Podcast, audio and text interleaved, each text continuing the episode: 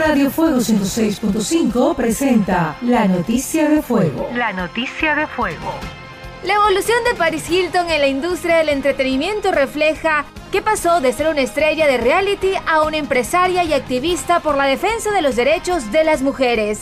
La personalidad de la televisión alega en su nuevo documental que fue abusada mental y físicamente en un internado cuando era adolescente y que ahora está trabajando para que la escuela cierre. Según un estudio, las mujeres embarazadas con coronavirus pueden presentar síntomas de la enfermedad por dos meses o más. La investigación fue realizada por expertos de la Universidad de California en Los Ángeles y la Universidad de California de San Francisco. Los análisis evidenciaron que el tiempo medio para que los síntomas desaparecieran fue en el grupo estudiado de 37 días.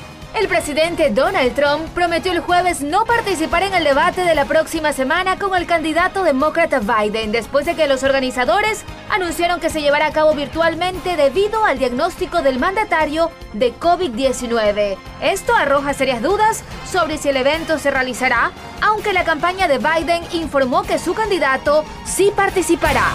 Radio Fuego 106.5 presentó La Noticia de Fuego. La Noticia de Fuego.